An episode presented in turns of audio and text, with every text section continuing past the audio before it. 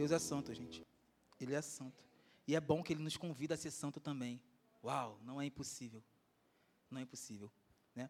Então, eu sou cristiano, né? Só me reapresentando rapidinho. Antes da gente ler, eu gostaria de dar um tema para essa palavra, que se chama crente ou discípulo.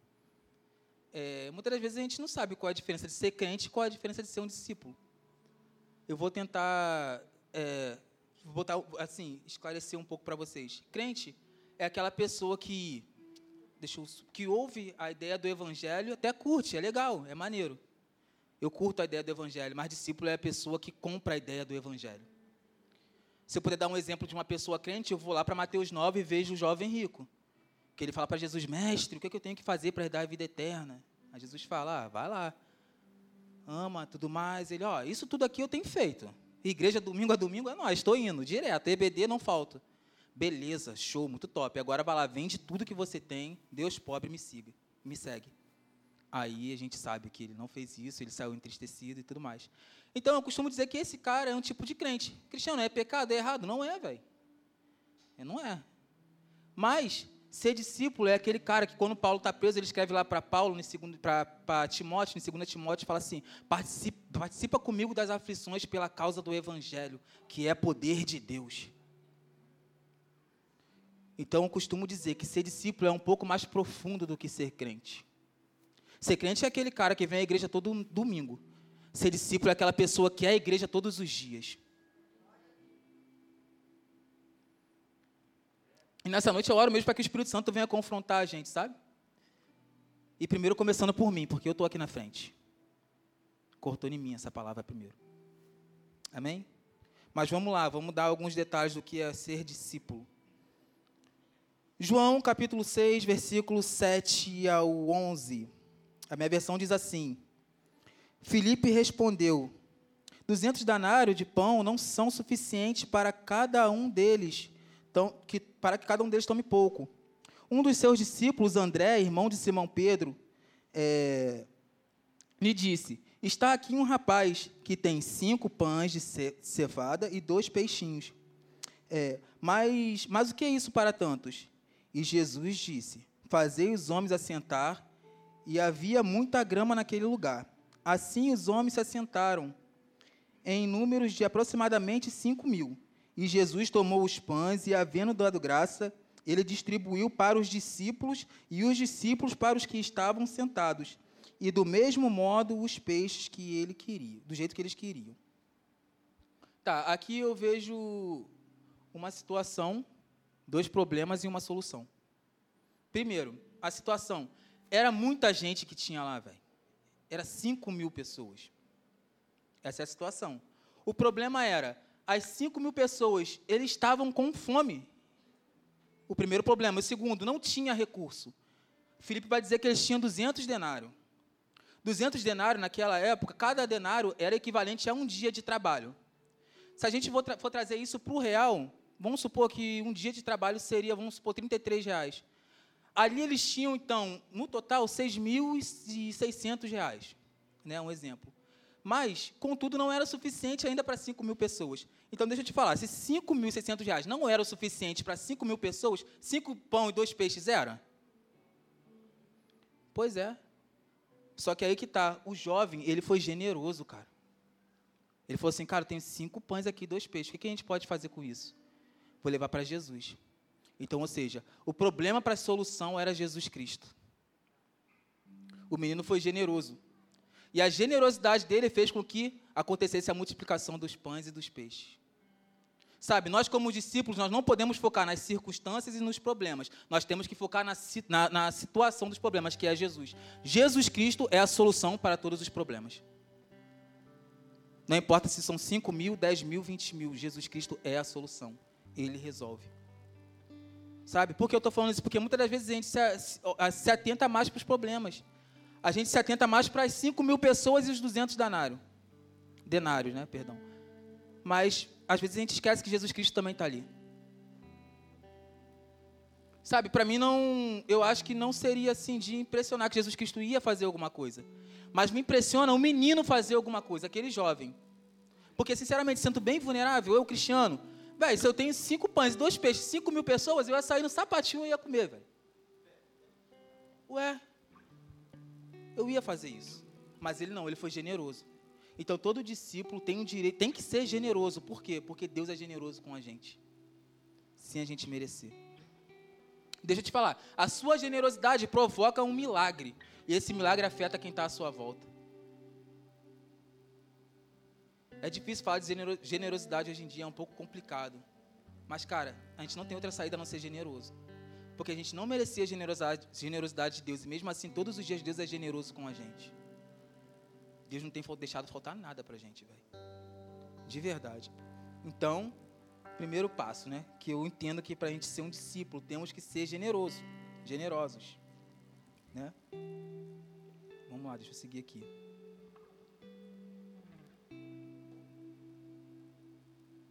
Tá. Uma das coisas que tem que motivar a nossa generosidade, né? Pode me motivar a ser generoso? Talvez porque é legal, porque de repente para minha consciência ficar tranquilo na hora de eu dormir, eu fiz um ato, olha, eu ajudei um morador de rua. Que maneiro, não. Vamos lá no 1 Coríntios, capítulo 13.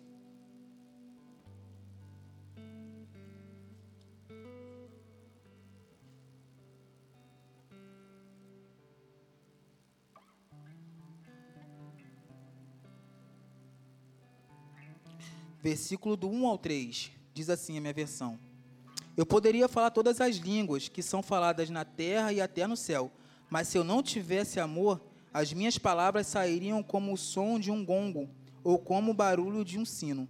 Poderia ter dom de anunciar mensagem de Deus, ter todo o conhecimento, entender todos os segredos e ter tanta fé que até poderia tirar um monte dos lugares de um, do seu lugar, mas e se tiver mas se eu não tiver o amor, eu nada seria. Poderia dar tudo o que eu tenho, até mesmo entregar o meu corpo para ser queimado, mas se eu não tiver amor, isso não me adiantaria de nada. Então deixa eu te falar uma coisa. Aqui a gente vê Paulo dando vários exemplos de intenções boas.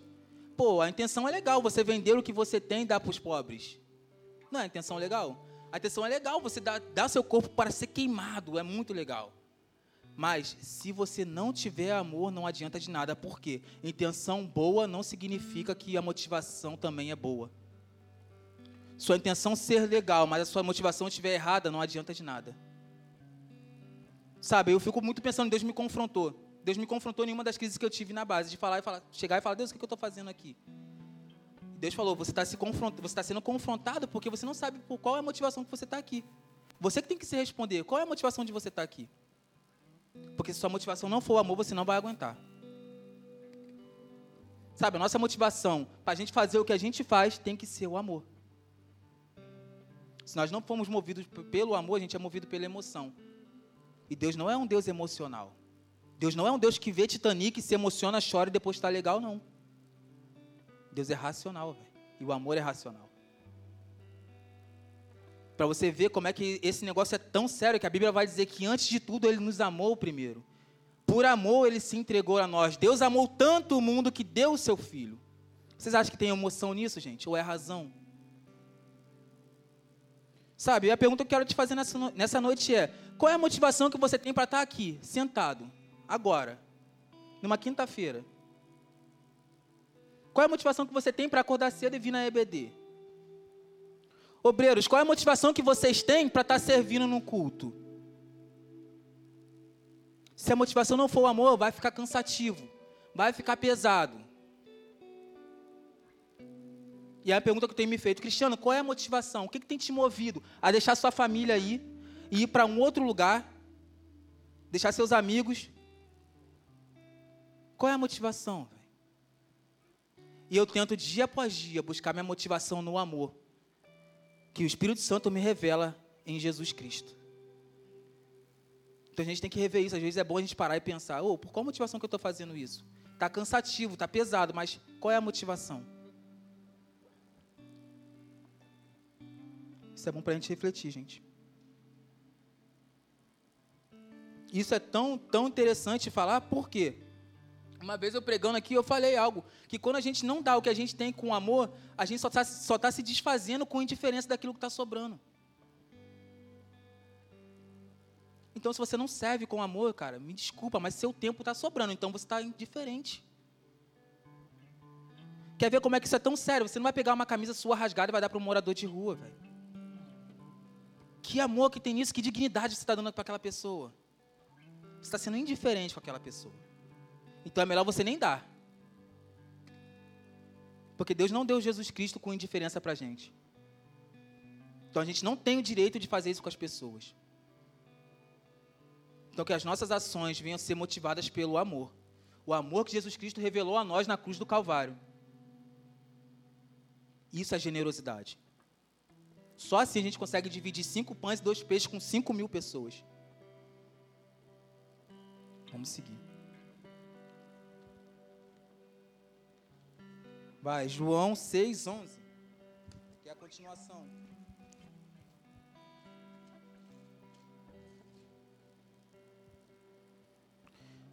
Aqui ele fala assim, ó, na minha versão. E Jesus tomou os pães e, havendo dado graça, ele distribuiu para os discípulos e os discípulos para os que estavam sentados.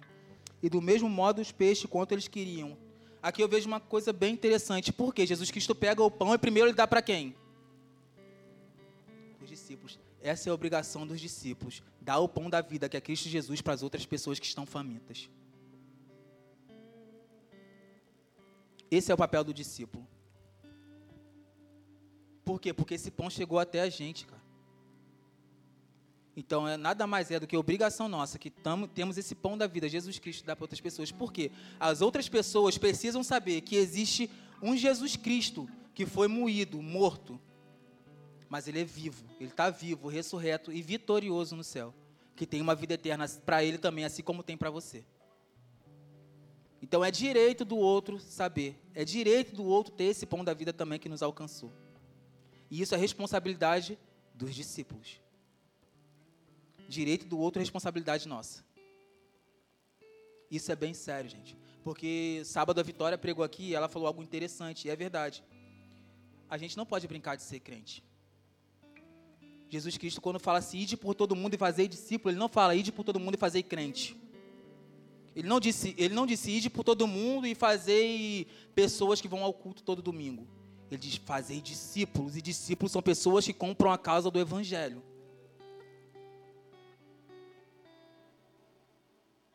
Sabe, eu não sei vocês, mas eu não sei se eu me conformo mais ser só crente. Depois que eu descobri a graça que me alcançou, cara, em Jesus Cristo. Isso não dá para parar, não dá para ser limitado, cara, não dá para se limitar.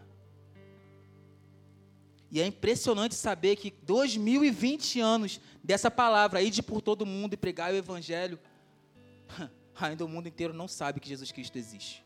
Mas o mundo inteiro sabe que, que a Torre Gêmeas de 11 de setembro foi, derrubada. Nossa. Nós como crentes, nós como cristãos, discípulos, filhos de Deus, devemos que rever nosso conceito, cara. Porque se a boa notícia do Evangelho não foi pregada a outras pessoas, é porque a gente não ama outras pessoas igual a gente fala que ama a Deus. E não tem como eu falar que eu amo Deus e eu não amar o meu próximo, porque o meu relacionamento com Deus afeta diretamente no meu próximo. Então, se a gente não está se relacionando com, outro, com o nosso próximo, será que a gente está se relacionando de verdade com Deus, velho? Duras palavras, mas é verdade, gente.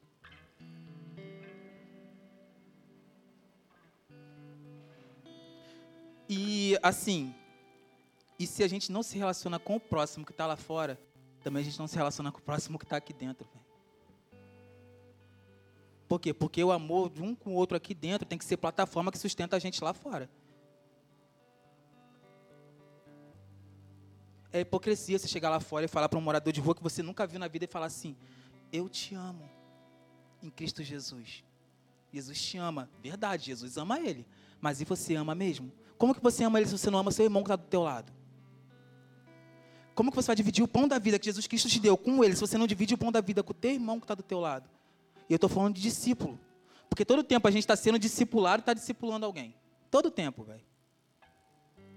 Todo tempo. Então a gente tem que ser mais verdadeiro. Com a gente mesmo e com Deus. Porque às vezes a gente chega assim pro cara lá, eu nunca vi o Jonathan, chega o Jonathan, eu te amo. E Deus está lá, rama mesmo? Ah, não sei não, hein. Sabe, gente, a gente tem que parar, porque a gente não tem tempo mais, cara. Não dá. Sabe, sabe, e eu falo isso de mim, cara, sendo bem vulnerável com vocês e abrindo meu coração para vocês. Um dia que Deus falou assim para mim, Cristiano, você precisa amar. Foi quando eu soube a notícia que tantas mil pessoas no Brasil morreu com Covid. E eu não parei para orar por uma família, velho. Que amor é esse que eu tenho por Deus? Se eu não sinto a dor do próximo. Às vezes, se ligar com o próximo é legal, pô, é maneiro. Você conquistou isso, é muito legal, mas agora se entristecer, sentir a dor, é difícil. Por quê? Porque sentir a dor dói, velho. Isso nem estava ali. Sentir a dor do outro dói, mano. E nós queremos nos poupar de sentir dor. E é por isso que muitas das vezes a gente evita falar, eu te amo, com medo de não ser retribuído e ficar frustrado. Mas não precisa você falar que ama, sabe por quê? Jesus Cristo nunca falou que ama ninguém.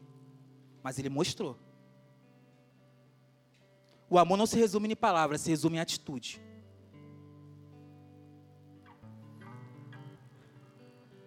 Quer ver como é que isso é tão real? Arielle, você casou com o Jonathan porque um dia ele falou que te ama ou porque ele provou que te ama?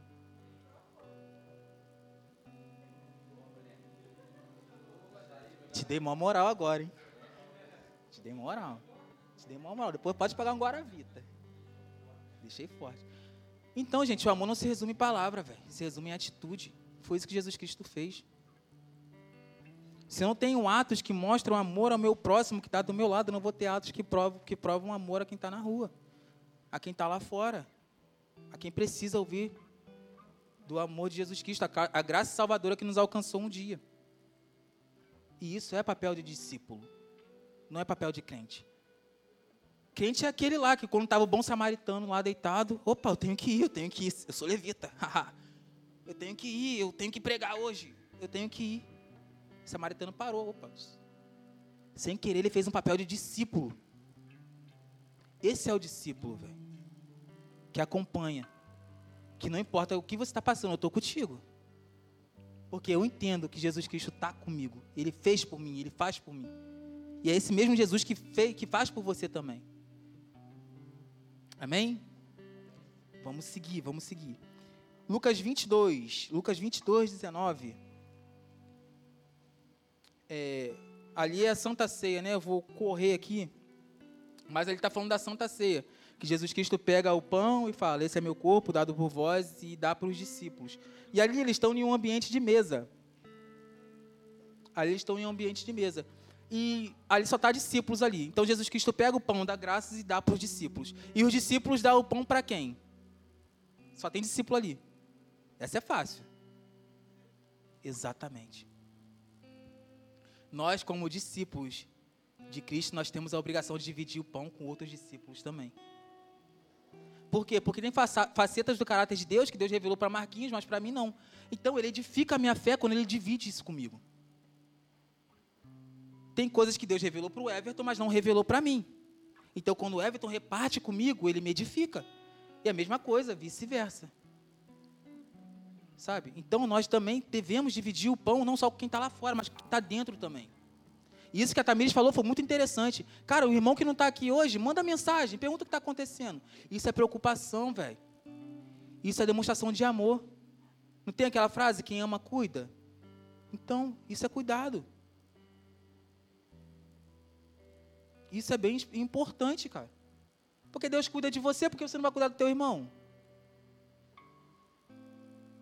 Que motivo você tem para não cuidar do teu irmão? Sendo que Deus tinha todos os motivos possíveis e impossíveis do mundo para não dar o filho dele por você e mesmo assim ele fez isso. Então faz isso mesmo. Manda mensagem, procura saber. Ah, você está chato? Não está chato não, é porque eu te amo. Eu te amo, não quero ver você ir para o inferno não. É, gente, tem que ser assim mesmo. Então, discípulos também dividem o pão da vida com discípulos. Lembra que eu falei que todo tempo nós, tá sendo, nós estamos sendo discipulados ou discipulando? Então, isso aqui é um ambiente de dentro de igreja, cara. Se você não discipula ninguém, você tem que rever o seu conceito aí do que é ser discípulo. Você não caminha com ninguém? Peraí, você caminha sozinho? Como? Você não, não manda uma mensagem para ninguém? Você não compartilha uma palavra com ninguém? Não dá. Então, discípulos sempre caminham com discípulos, divide pão da vida com discípulos. Amém? Isso é demonstração de amor. Sério. O amor não é intenção. O amor não, não é boa intenção. Porque também tem aquela frase que diz, né, que de boa intenção o inferno está cheio. Isso é bem verdade. Então a gente tem que ver. O amor não se resume na sua intenção, mas se resume na sua motivação, que tem que ser o amor. Amém? Vamos lá, vamos seguir. João 21, do 15 ao 17.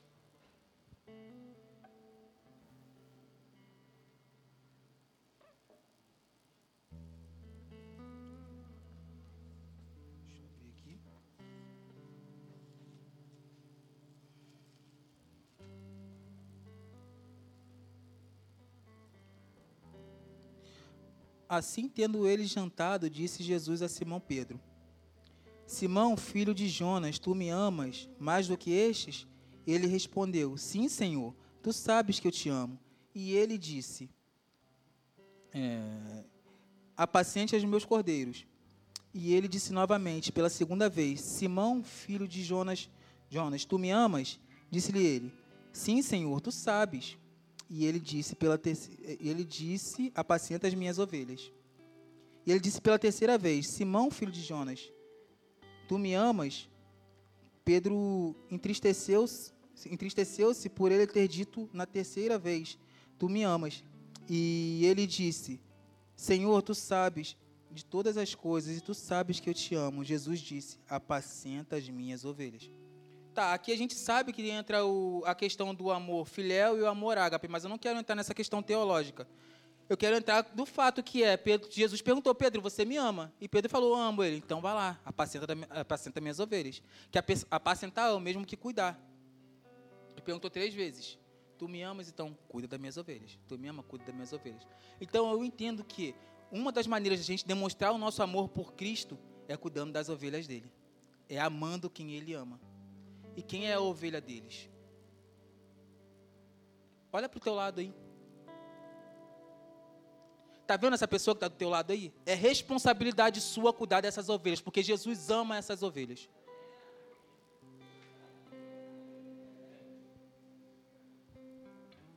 Essa pessoa que está do teu lado é tua responsabilidade, velho.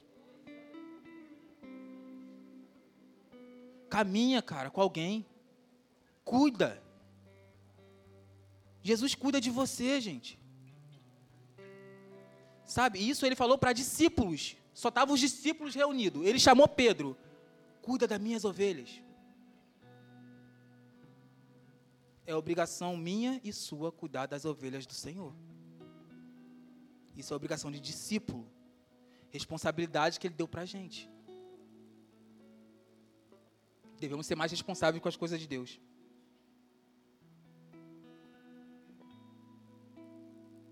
É... Vamos lá, estou quase indo para o final, gente. Romanos 8, 14 ao 19.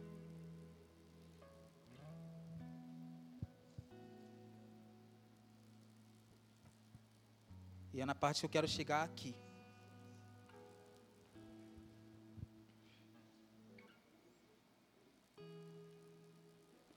Uma versão diz assim.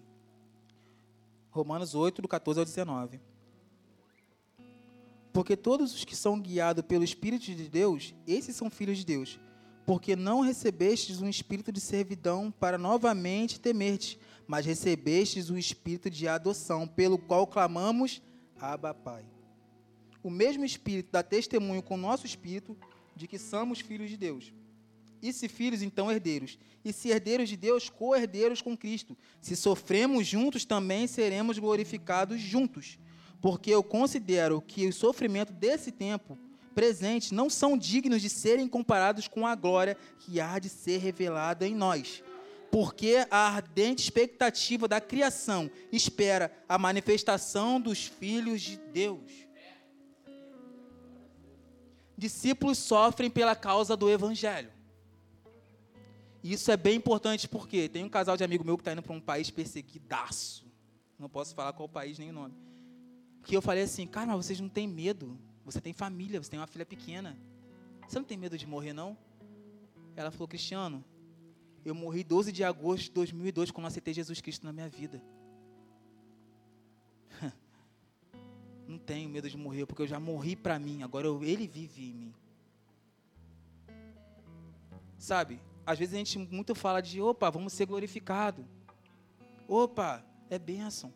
Opa, é isso e aquilo, mas, primeiro ele fala aqui, assim, se sofremos com Cristo, com Cristo seremos glorificados. Gente, não sei, mas o evangelho sem sofrimento é o evangelho sem renúncia. E se você não renúncia, você não tem uma renúncia nenhuma na tua vida, cara. Eu acho que não tem nenhuma garantia de que você realmente está seguindo Cristo. Porque ele falou: quem quiser vir após mim, negue-se a si mesmo. Tome diariamente a tua cruz. Não é domingo, para acordar cedo para vir para a EBD. Não é, em culto de, não é em culto de Santa Ceia. Não é, é diariamente. E siga-me. Temos seguido mesmo Jesus? Temos sido discípulos? A palavra de Deus diz que aqui, que a criação aguarda ardentemente a manifestação dos filhos de Deus, velho. Todo discípulo é filho de Deus. Sabe, essa pessoa que Jesus Cristo falou para você cuidar e amar, apacentar, também é filho de Deus. Mas as pessoas que estão lá fora também são. E elas aguardam aguardam, sabe, a expectativa, tem uma grande expectativa pelo manifestar dos filhos de Deus. E os filhos de Deus somos é, eu e vocês. Somos nós. Então é responsabilidade nossa ser resposta para o céu na terra.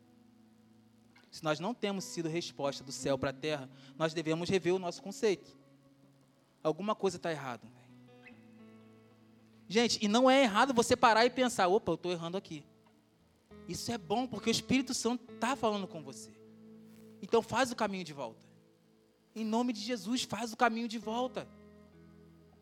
Se você não está abrindo tua boca para falar de Jesus Cristo, passa a fazer isso. Espírito Santo, como eu faço isso?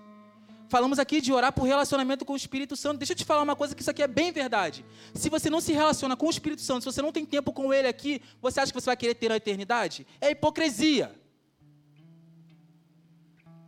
Na eternidade é relacionamento eterno. Se você não tem tempo com ele aqui, que é passageiro, como que você vai querer ter tempo eterno com ele? Hipocrisia. E Deus não passa a mão, eu já falei isso aqui. Deus não passa a mão na nossa cabeça quando a gente está sendo hipócrita com Ele. Ele é autossuficiente, Ele se basta. Ele não precisa da gente, de ficar mimando a gente para isso. Essa hora tem 24 anciões adorando e glorificando o nome dele diante do trono. Você acha que é sério que ele vai chorar se você não adorar ele? Gente, de verdade, a gente tem que rever o nosso conceito, a gente tem que ver onde a gente está. Amém? E essa mensagem, gente, desculpa, eu sei que é um pouco dura, mas é porque Deus falou comigo, eu não posso negligenciar isso. Não posso. Os dias que a gente vive não são dias bons, são dias maus. É muito legal vir para a igreja, é muito legal ouvir um louvor maravilhoso desse. É muito legal isso tudo, mas o evangelho não se resume nisso. Não é, isso aqui não é o evangelho na sua totalidade. Uma vez eu ouvi uma frase, isso me marcou, cara. Nós somos a ponta da lança, velho. Nós somos a ponta da lança.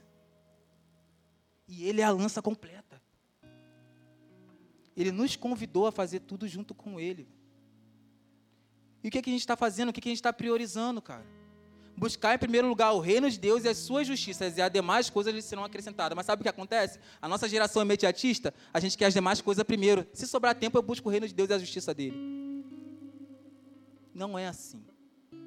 Não é assim. Nesse momento eu queria dar um tempo para você, um minuto para você ser sincero com você diante de tudo que você ouviu, velho.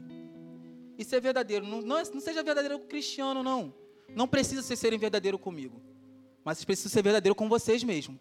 E com Deus. Porque pior do que você enganar alguém é você se enganar. Você está vivendo uma vida de discípulo ou de crente? Se você está vivendo uma vida de crente, tudo bem, mas você está conformado com isso? Está legal do jeito que está? Quando Deus tem muito mais para você? Porque a palavra de Deus vai dizer que quem viveu grandes experiências com Deus foram discípulos.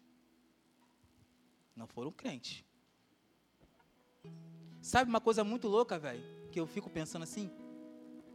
Que quando Jesus Cristo manda 72 discípulos, eles vão lá e eles voltam, falando que operaram milagres, maravilhas. Mas eles falaram de um reino, que tinha um rei, que era Jesus. E eu fico pensando, imagine a, o pessoal, eu estou dando trabalho para o câmera, desculpa aí. Imagine o pessoal lá daqueles vilarejos, daquela cidade que eles foram, que viram os milagres acontecendo, viram as coisas acontecendo. Eles falavam, cara, esses caras aí só veio falar do reino do rei e estão fazendo isso tudo. Imagina o que, que o reino faz, velho. Nós temos autoridade e poder para fazer milagres em nome de Cristo palavra de Deus diz que os sinais acompanharão aqueles que creem. Bem, eu quero te motivar mesmo, sabe? A querer mesmo caminhar com Cristo como um discípulo, discipulando pessoas, tendo responsabilidades com o reino de Deus aqui na terra. Eu quero te desafiar, eu quero encorajar vocês mesmo, sabe?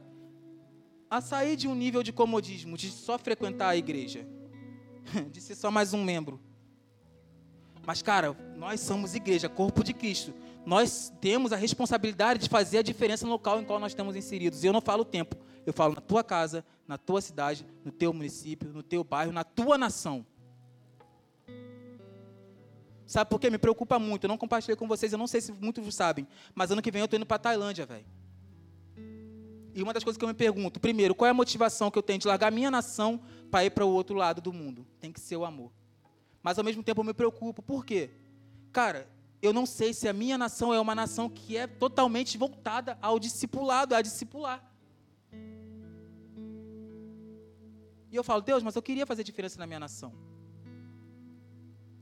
E o Espírito Santo me falou: eu vou levantar pessoas responsáveis e comprometidas para cuidar da, da, da, nação, na sua nação, que também é minha. E eu oro para que Rema Clubandê venha ser resposta. Eu oro para que Rema Clubandê venha se, se levantar como corpo de Cristo, um corpo forte, responsável, que ama vidas, que ama pessoas, assim como o Senhor ama. Gostaria que você fechasse seus olhos nesse momento e ouvisse só o que eu vou falar agora.